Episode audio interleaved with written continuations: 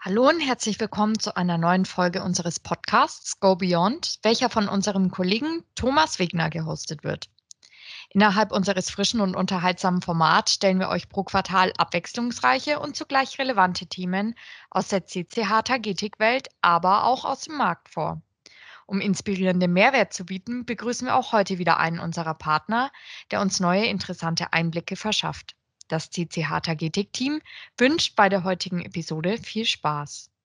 Unser erster Podcast, in dem wir in 15 Minuten euch Neues aus der Tagetik-Welt vorstellen möchten. Ich habe heute virtuell zu Gast bei mir Sebastian Badaglo von der Verovis. Sebastian, ich grüße dich. Hallo Thomas, vielen Dank für die Einladung, ich freue mich. Sehr gerne, sehr gerne. So Sebastian, wir haben ein sehr spannendes Thema heute uns ja. vorgenommen zu dem wir sicherlich mehr als ein Podcast erstellen werden, weil es inhaltlich doch sehr breit gefächert, sehr tief geht, mit dem Überbegriff künstliche Intelligenz. Wissend, dass wir sowieso deutlich mehr Inhalt haben, lass uns doch mal am Anfang anfangen, ein kurzes Grundverständnis zu schaffen. Künstliche Intelligenz stelle ich mir die Frage, was ist das eigentlich? Es ist seit langen Jahren, seit vielen Jahren schon unterwegs. Ich denke mal zurück Spielberg hat Anfang 2000 schon Film dazu gedreht. Wir beschäftigen uns ganz aktiv mit dem Thema schon seit bestimmt fünf, sechs, sieben Jahren. Ich erinnere mich an eine große Ausschreibung, wo wir für das Risikomanagement, das Risikoreporting schon eine Integration mit R und MATLAB mit angeboten haben. Was mir nicht ganz klar ist, Sebastian, hilf mir doch mal. Wir positionieren das eher über den Begriff Predictive, Predictive Intelligence und ähnliches. Wo sind die Zusammenhänge? Wo ist der Unterschied? Was ist es eigentlich? Ja, das ist direkt ein guter Punkt, ehrlicherweise, weil dem Kind werden oft viele verschiedene Namen gegeben. Es gibt das Thema, du hast jetzt gerade schon gesagt, Predictive Intelligence, es gibt AI in der Finanzorganisation, es gibt Machine Learning und es gibt diverse, sage ich mal, Namen, die aber im Grunde genommen alle darunter einen Algorithmus liegen haben, der mit künstlicher Intelligenz funktioniert und der mehr oder weniger dazu in der Lage ist, selber Dinge zu lernen und selber eigene Entscheidungen zu treffen. Und ich glaube, das ist das entscheidende oder das ist der entscheidende Faktor, wenn wir über künstliche Intelligenz in der Finanzbranche sprechen. Dann lassen Sie uns doch mal etwas konkreter machen. Also ich habe eben schon Spielberg erwähnt. Spielberg hat auch einen Film über Dinosaurier und Außerirdische gedreht. Ich sehe draußen, wenn ich aus dem Fenster schaue, weder Außerirdische noch Dinosaurier. Also so wirklich als Nostradamus hat er sich nicht erwiesen. Ist KI heute bei uns bereits angekommen? Absolut. Also da muss ich sagen, das ist schon absolut in der Realität angekommen. Wir sind vielleicht in der Entwicklung sogar noch hinter Asien oder Nordamerika. Was man aber definitiv sagen kann, ist, dass KI allgegenwärtig ist. Wenn du mal in dein Smartphone schaust, siehst du diverse Apps mit Bilderkennung. All diese Apps funktionieren auf Basis von künstlicher Intelligenz und sind somit ziemlich real und nicht nur eine Fiktion. Also das heißt, KI hat unseren Alltag schon deutlich stark Einzug erhalten. Was zeichnet KI konkret aus? KI ist im Grunde genommen oder künstliche Intelligenz in der Finanzorganisation ist mehr oder weniger, dass ein Algorithmus beschreibt, was eine Handlungsempfehlung ist. Das heißt, ein Algorithmus denkt, analysiert und erkennt Muster. Diese Muster werden dann von dem Algorithmus verarbeitet und ergibt eine Handlungsempfehlung. Das heißt, es grenzt sich insoweit ab von einer mehr oder weniger Funktion insoweit oder einer Rechenvorschrift, da eine eigenständige Entscheidung getroffen werden kann, die den Menschen simuliert. Und das ist, glaube ich, der Mehrwert von jeder von jeder Intelligenz oder die Unterscheidungsmerkmal von jeder Intelligenz, dass sie selbstständig in der Lage ist, Dinge zu lernen und selbstständig in der Lage ist, Verbesserungen in sich selber vorzunehmen. Vielleicht auch deshalb etwas klarer, damit etwas klarer der Unterschied zwischen generell KI und Predictive. Im wirtschaftlichen Umfeld will ich mit Predictive Vorhersagen natürlich Geschehnisse, Ereignisse, Daten, Informationen vorhersagen.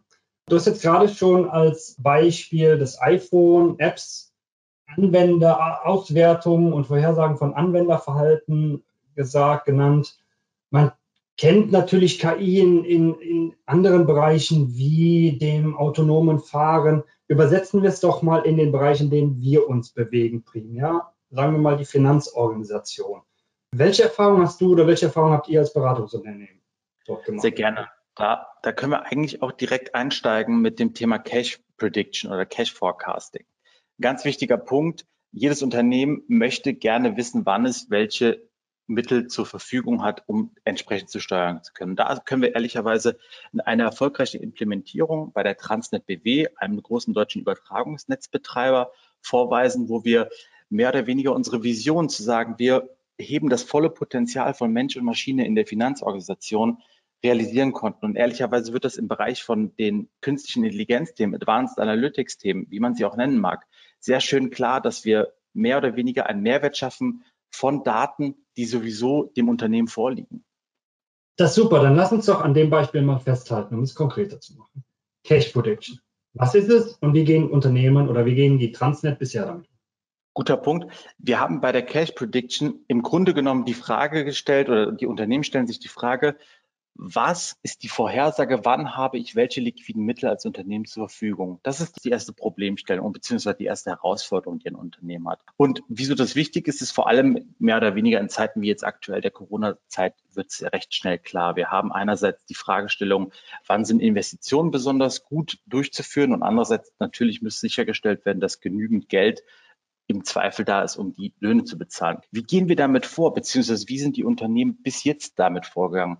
Bis jetzt ist es eigentlich so, dass die Unternehmen nur mit einem enorm hohen Aufwand und manueller Arbeit sagen können, es gibt einzelne Transaktionen, die haben eine gewisse Fälligkeit und diese Fälligkeit führt dann zu einem gewissen Datum, zu einem Zahlungseingang. Was ein Unternehmen aber nie sagen kann, ist, wann tatsächlich der Kunde mehr oder weniger die Zahlung freigibt und sagt, okay, und jetzt habe ich den Zahlungseingang. Und diese Herausforderung stellen wir uns beim Thema Cash Prediction. Wir schauen da in die Vergangenheit der einzelnen Transaktionen und können auf Basis dieser Vergangenheitsdaten mehr oder weniger vorsagen, was ist die mehr, mehr oder weniger der Mittelwert, wann erwarten wir die Zahlung auf Basis von einzelnen Transaktionen, also aufgrund von Massendatenverarbeitung und natürlich aufgrund der Vorhersagegenauigkeit der einzelnen Transaktionen in der Vergangenheit geben wir eine Vorhersage für die Zukunft mit.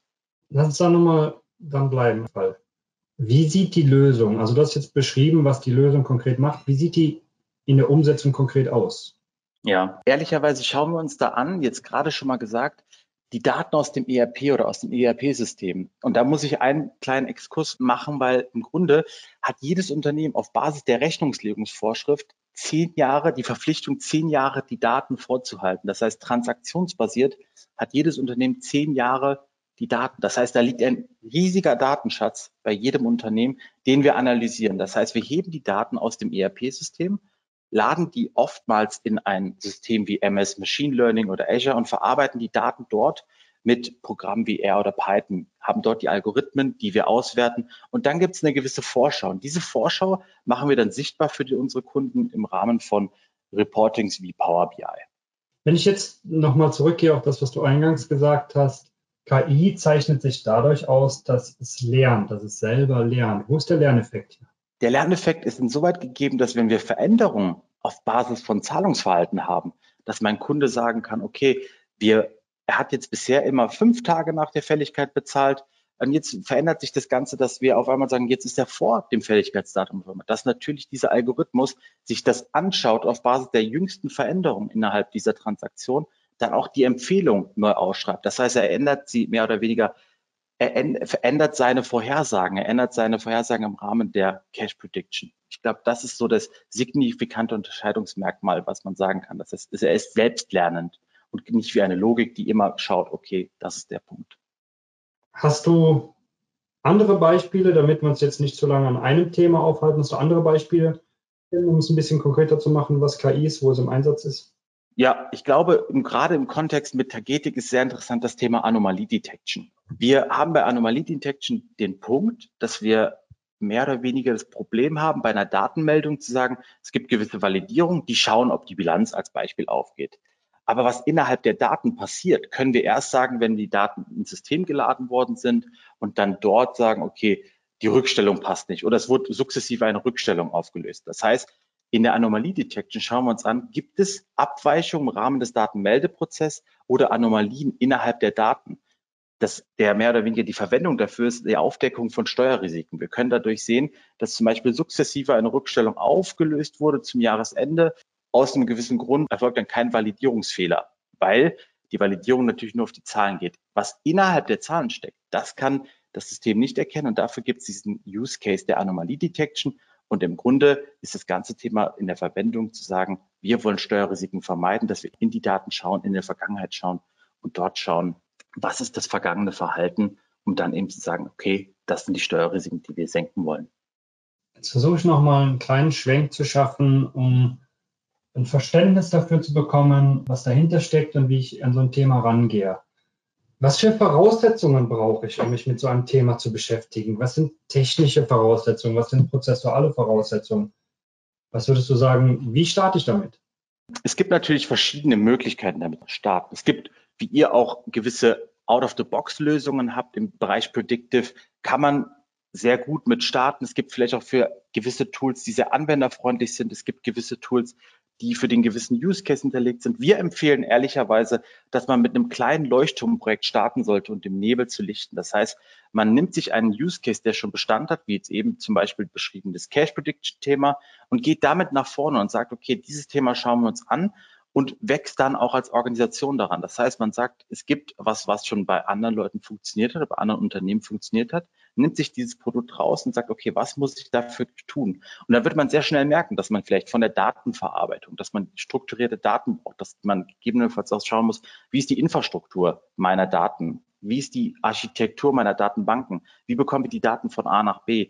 Und wenn wir über solche kleinen Leuchtturmprojekte sagen können, ah, wir haben das Thema in, künstliche Intelligenz in unsere Finanzorganisation bekommen, kann man dann sagen, im nächsten Schritt, wir nehmen uns das Ganze auch als Organisationsmittel, als Organisation mit und wollen das in unsere Organisation weiter einbetten. Das heißt, kleinen Staaten, also kurzum, kleinen Staaten, Leuchtturmprojekte schaffen und dort, von dort aus weitergehen. Wo, wo stehen wir in der Technologie? Du hast gerade selber schon gesagt, wir entwickeln ja als Tagetik schon seit einigen Jahren Software in die Richtung, unsere Software in die Richtung. Ich sage ja, habe ja eben schon als Beispiel gebracht, ich kann mich erinnern, vor, vor fünf, sechs Jahren, dass wir das Thema mit der R-Integration und MATLAB-Integration schon positioniert haben. Wir haben jetzt im letzten Jahr die Smart App Predictive Intelligence veröffentlicht. Würdest du sagen, wo stehen wir in der, in der technologischen Entwicklung?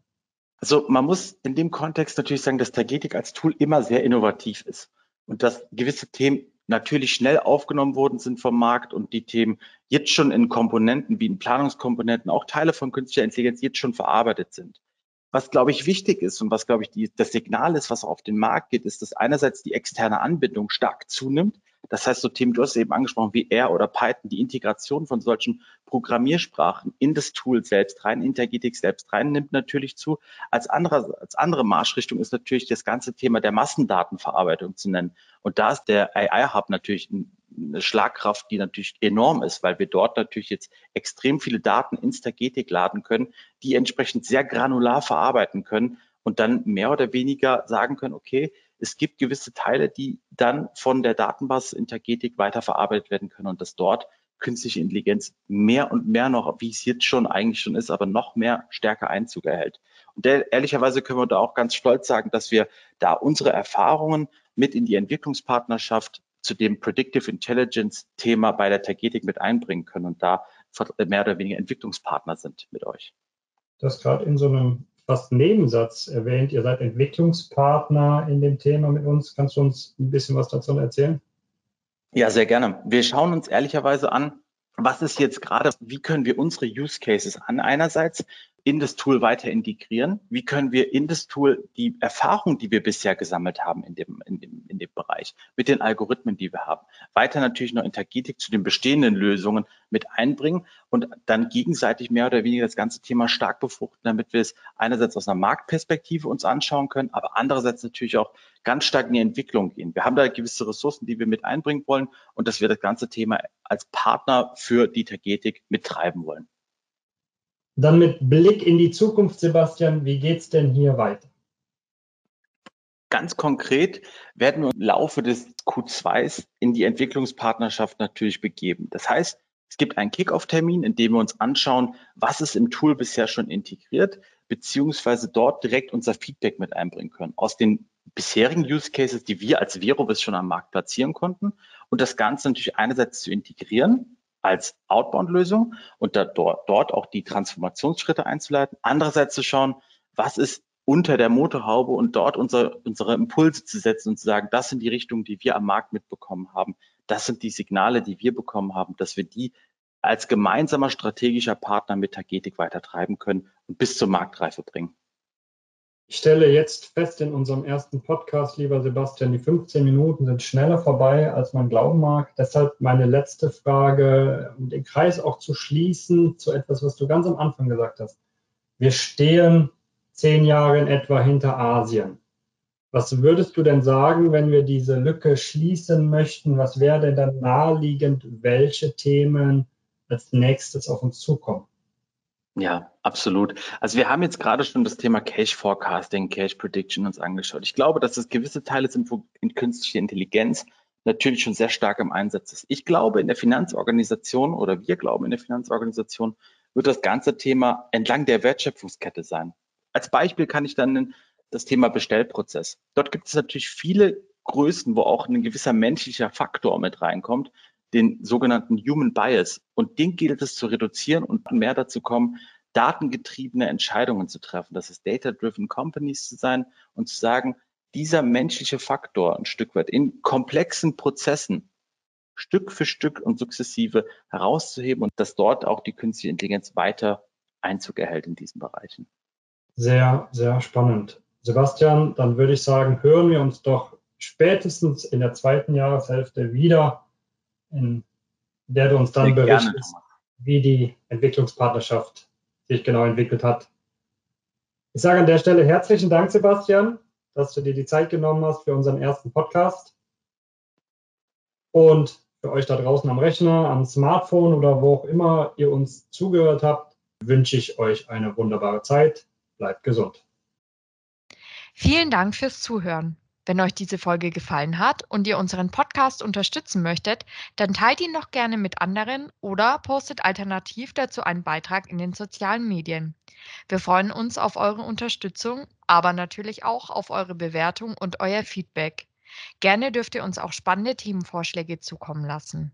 Wie ihr uns am besten und am einfachsten erreichen könnt, findet ihr in unserer Beschreibung. Nochmals vielen Dank und bis zum nächsten Mal.